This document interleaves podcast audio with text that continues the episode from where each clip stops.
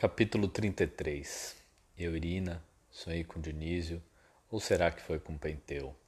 Sonhei que serei, quem sou eu? Sonhei tanto que gritei. Desse berro seco, eu, Irina, caía no redemoinho de uma cachoeira, girava em falso, sem alcançar o pé no chão de pedra. Por mim, Irina, passavam pessoas que sumiam no precipício.